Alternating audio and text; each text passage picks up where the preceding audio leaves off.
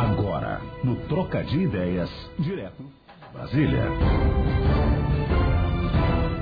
No Direto de Brasília, a participação do assessor parlamentar Douglas Sandri, que hoje vai falar sobre o receio do Ministério Público com a PEC da vingança e a quantas anda a liberação do aumento de vagas de medicina da Univates. Bom dia, Douglas. Eu acho que a gente poderia começar explicando um pouquinho para os nossos ouvintes o que é a PEC da vingança. Bom dia. Bom dia, Rita. Bom dia, pessoal do estúdio. E bom dia, claro, nosso ouvinte.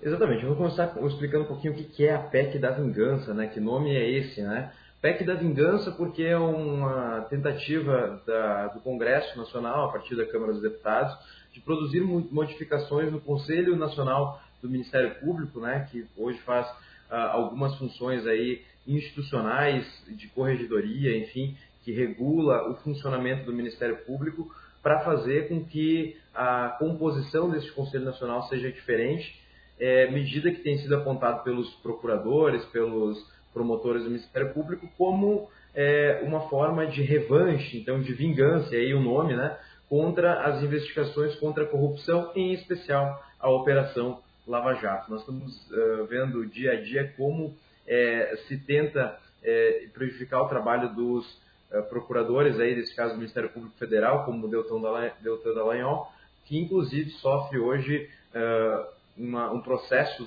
de expulsão do Ministério Público a partir da Corregedoria, né? então que seria uma espécie então de vingança, né? e aí o nome PEC da vingança, porque essa mudança no Conselho Nacional do Ministério Público, né? além de modificar as suas atribuições e entre outras coisas, modifica a composição deste conselho, que hoje é uh, em maioria formado por uh, membros do Ministério Público e passa a ser formado por mais uh, membros de fora da instituição, né, desequilibrando este conselho, fazendo com que instituições externas como a OAB, como o próprio Congresso, que teria mais vagas nesse conselho, né, indicação do próprio Congresso, do Conselho do Ministério Público, acabe promovendo uma, uma espécie de controle e o fim daquilo que os procuradores promotores estão alertando, dizendo que é o fim da independência do Ministério Público.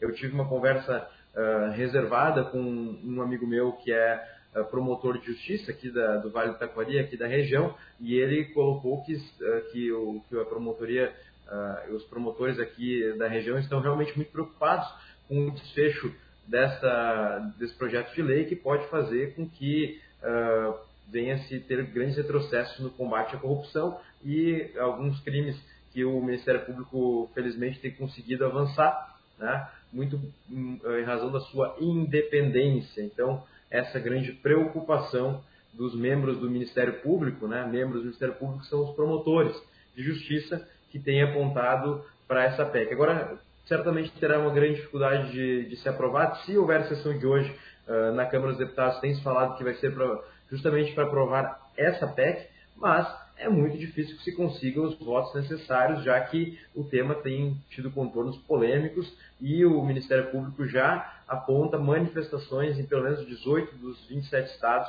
uh, e o Distrito Federal, é, apontando que vai ganhar mais repercussão com a formação de opinião, né? portanto, talvez uma pressão maior junto à Câmara dos Deputados vai impedir a aprovação dessa PEC, que, segundo os promotores, seria muito prejudicial ao combate à corrupção e aos crimes de colarinho branco no Brasil.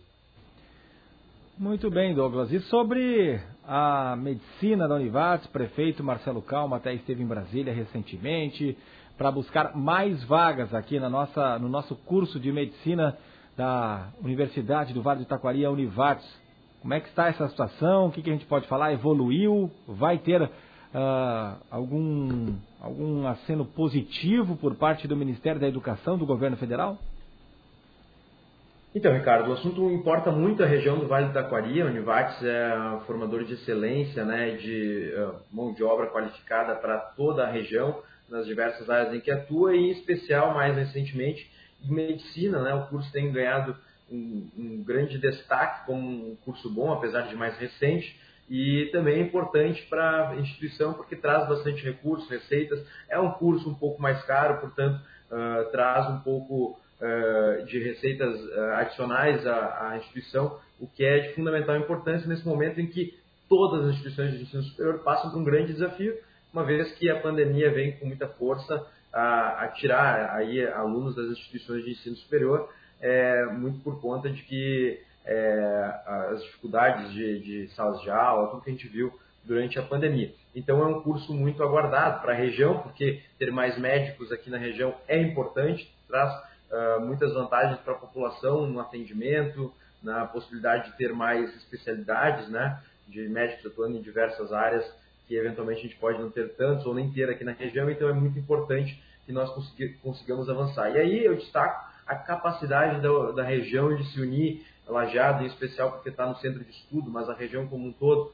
É, a comitiva foi a Brasília novamente capitaneada pelo prefeito Marcelo Calmo, mas o presidente da Câmara de Lajeado já havia ido, Isidoro Fornari, dessa vez uh, o vereador Alex Schmidt acompanhou isso do poder público, mas também a Univax acompanhou esse processo. Na outra ocasião, uh, veja que legal a parceria, né? o, o Hospital Bruno Born foi uh, na figura do Cristiano que puxou essa iniciativa, né, junto à capital uh, federal em Brasília, para fazer essa liberação. O aceno já é positivo, respondendo essa indagação inicial tua, Ling, uh, já é um aceno positivo do governo, sim, tanto no MEC, né, que é o responsável último por liberar, mas também no Ministério da Saúde, que tem também papel de uh, dar sua posição a respeito da aprovação ou não da ampliação de vagas, então já há acenos positivos.